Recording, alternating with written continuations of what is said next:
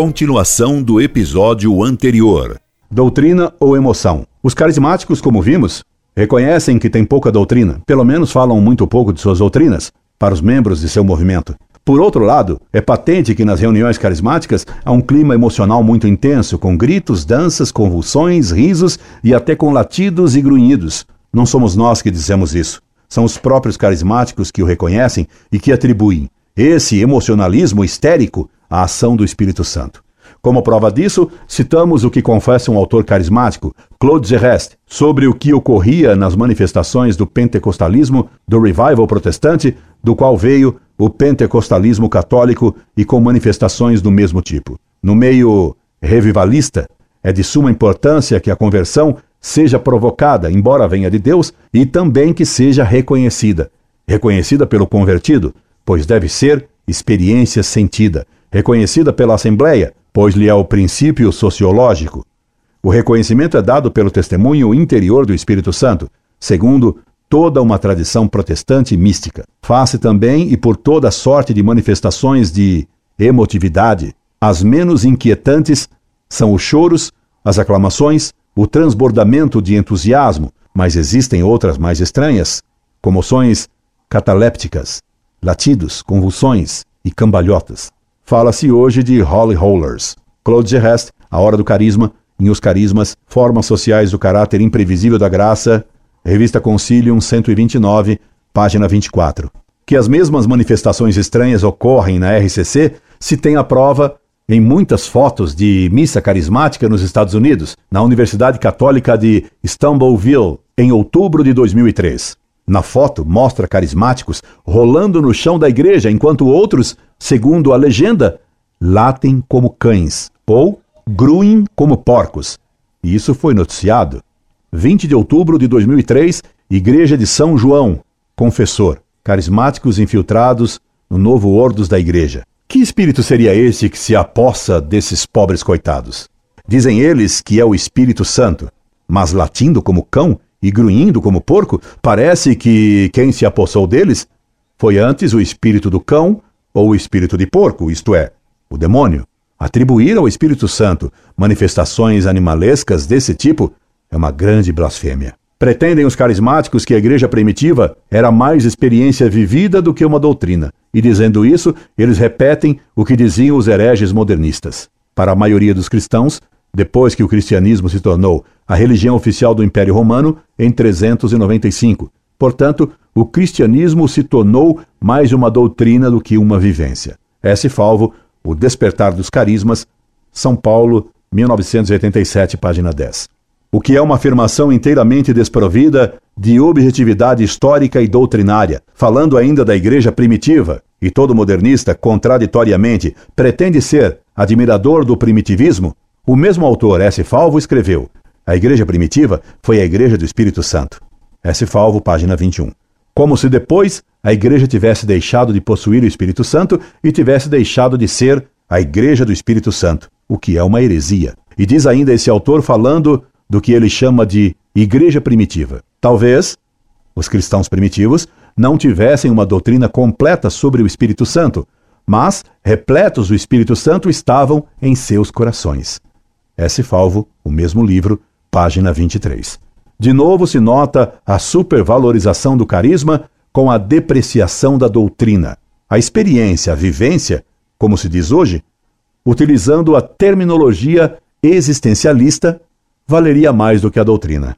Essa colocação da experiência acima da doutrina, típica da heresia do modernismo, será uma constante na RCC.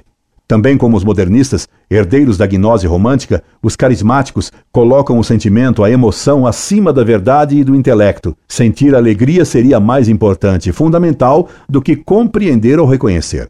O fiel, enquanto se está rezando por ele, percebe dentro de si uma experiência nova, sente-se invadido em todo o seu íntimo por um profundo e doce sentimento de paz, de serenidade, de alegria. S. Falvo, A Hora do Espírito Santo, página 151. Carismatismo, graças e dons. A Igreja Católica sempre distinguiu a ordem sobrenatural da ordem natural, a graça da natureza. A gnose, pelo contrário, é naturalista, pois afirma que a natureza humana possui em si mesma um gerne divino. Essa heresia naturalista faz do homem um Deus em potencial. Ora, é a repetição da tese gnóstica do modernismo, da identificação da ordem sobrenatural com a ordem natural, que reencontramos na RCC. O famoso teólogo modernista Padre René Laurentin afirma em seu artigo que, se os carismas podem ser ditos sobrenaturais, no sentido de serem dons gratuitos do Espírito Santo, é na condição de não entendermos sobrenatural como algo acrescentado à natureza, como se fora uma superestrutura ou como uma coroa de metal numa cabeça de carne. Os carismas liberam dons naturais, seguindo a diversidade dos homens e das comunidades. Atingem assim toda a realidade humana individual e coletiva, corpo e psiquismo, conforme a diversidade dos engajamentos. R. Laurentin, O Carisma, Precisão de Vocabulário em Os Carismas, Formas Sociais do Caráter Imprevisível da Graça, Revista Concilium, 129, página 1112. Para o modernista René Laurentin, então, os carismas do Espírito Santo não são algo extrínseco à natureza humana. Os carismas seriam algo próprio da natureza humana, o que acaba com a distinção entre natural e sobrenatural e faz do homem um Deus. E este também foi um dos erros da heresia modernista. Depois dessa asserção, como pode ele dizer que os carismas são do Espírito Santo, se os considera coisas naturais ligadas à natureza humana? E dessa afirmação da gnose modernista, conclui o padre R. Laurentin, confirmando o que dissemos que os dons do Espírito, que se prevalecem os movimentos carismáticos, ilustram até que profundeza o Espírito se funde com o Espírito humano. R. Laurentin, mesmo livro, página 13. Para os carismáticos, então, receber o Espírito Santo os faz fundir-se com o próprio Espírito Santo. É de se espantar, depois disso, que eles tendam a não aceitar nenhuma autoridade e que se julguem salvos? Dessa identificação do natural com o sobrenatural, dessa divinização da natureza pela efusão do espírito humano com o espírito divino, decorre a confusão entre líder natural e redentor divino, como, por exemplo, entre Cristo e Maomé, a colocação de lideranças carismáticas ao lado ou acima das autoridades eclesiásticas instituídas. Veja-se o que afirma E. Dussel sobre o líder natural. A autoridade carismática, o líder natural, possui dons corporais e espirituais extraordinários. É o herói. Seu poder político, sua legitimidade exige a lealdade, a fidelidade, a fé. O profeta, o carismático religioso como Zoroastro, Jesus ou Maomé, é o portador da salvação, que se defronta com a ordem estabelecida. Henrique Dussel, Diferenciação dos Carismas, em O Carisma, Formas Sociais do Caráter Imprevisível da Graça, em Os Carismas, Revista Concilium, Editora Vozes, página 45. Nota-se, nessa última citação, 1. Um, como o autor identifica autoridade carismática com líder natural, o que só pode proceder da identificação dos carismas divinos com qualidades naturais humanas, o que diviniza o homem. 2. Como o autor passa do plano natural para o sobrenatural ao dizer que o líder carismático natural tem direito e exige lealdade, fidelidade e fé. 3.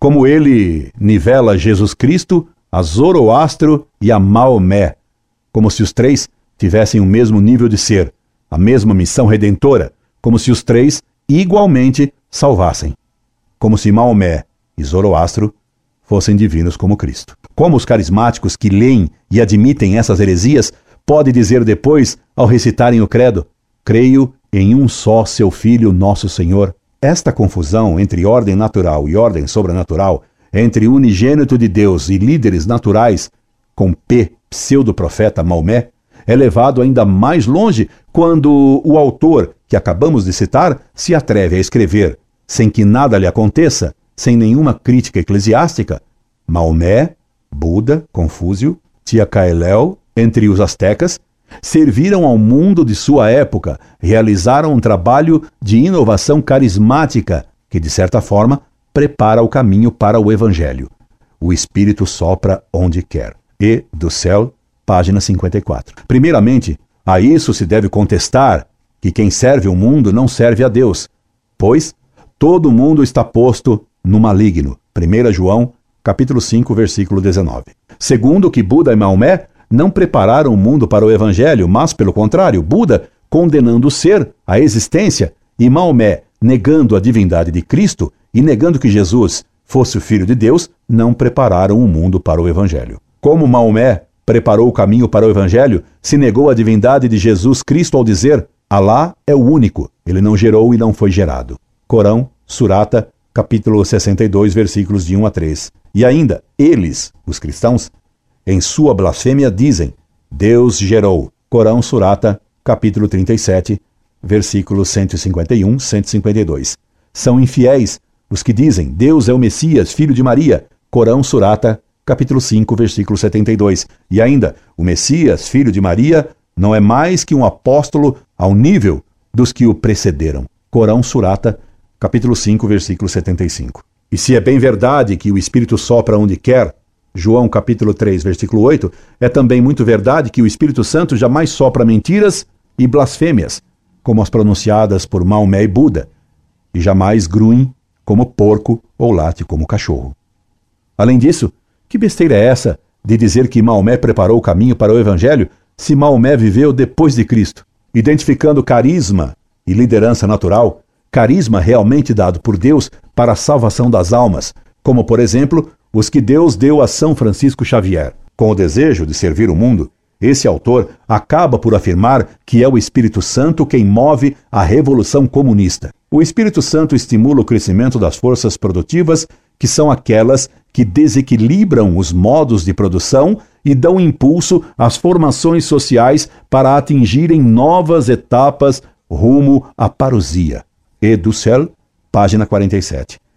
Esse texto adota a terminologia e a filosofia marxista e identifica o Estado comunista como a parousia, isto é, a segunda vinda de Cristo ao mundo, o que é doutrina milenarista condenada. E para que não se duvide de que esse autor carismático é comunista, veja-se quem ele considera movido pelos carismas do Espírito Santo. Mas os carismas do Espírito Santo não se podem esgotar em sua igreja, nem entre as religiões históricas, mas ele sopra também no mundo, nas formações históricas concretas, suscitando heróis, homens excepcionais que, movidos pela responsabilidade para com o povo, por amor aos oprimidos, dedicam a vida inteira, toda a sua praxis, para preparar um reino histórico mais justo, abrindo assim o caminho para o reino de escatológico. Homens como Fidel Castro, Mao, Nyerere, para citar apenas um exemplo entre milhares da América Latina, Ásia e África hoje, devem ser objeto de cuidadosa reflexão teológica.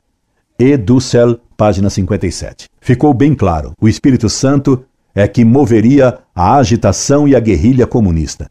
Fidel e Mao, segundo esse autor carismático e comunista, seriam obra do Espírito Santo. Já que o Espírito Santo sopra onde quer, João 3, 8, e já que o Espírito Santo falou até pela mula de Balaão, ele também poderia falar pela boca de Fidel, Mao, Setung e de Pol Pot. Só que pela boca da mula de Balaão, o Espírito Santo disse a verdade.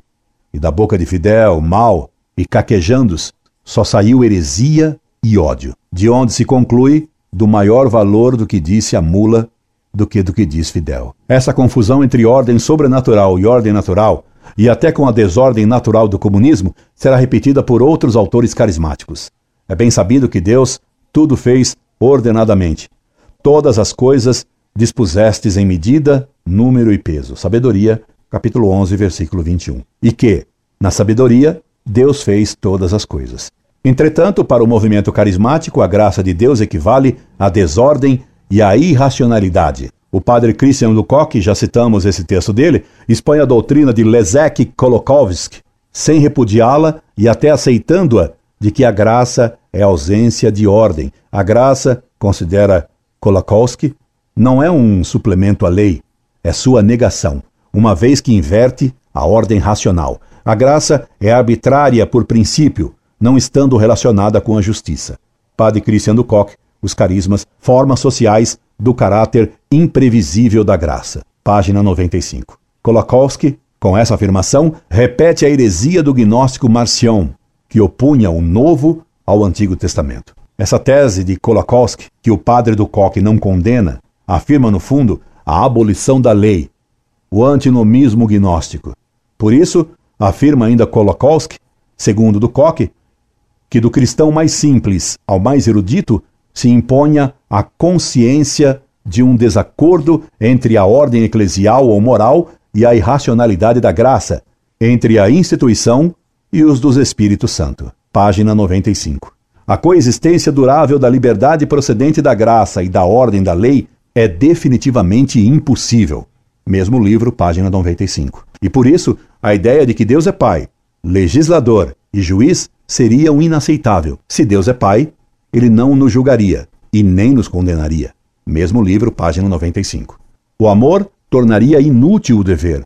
A obediência por amor desinteressado dá origem ao sentimento de que o amor, absorvendo o dever, este se torna inútil na relação entre o homem e Deus. Página 95. Veja-se a que absurdo da imoralidade se chega então. E não se venha dizer que essa é uma tese de Kolakowski, não condenada pelo padre do Coque. Isso é o que se pratica desgraçadamente hoje, porque são, sem conta, os sacerdotes que ensinam que basta o amor. Daí a retirada dos confessionários das igrejas. Tudo passou a ser permitido. E tanto se crê que não há mais pecado e que basta o amor, que quando João Paulo II mandou restabelecer os confessionários, praticamente ninguém o obedeceu.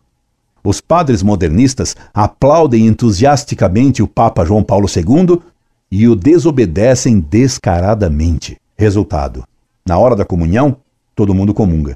Quase ninguém se confessa. Já não há mais pecado. Já não há mais lei. Já não há mais verdade. Basta o amor.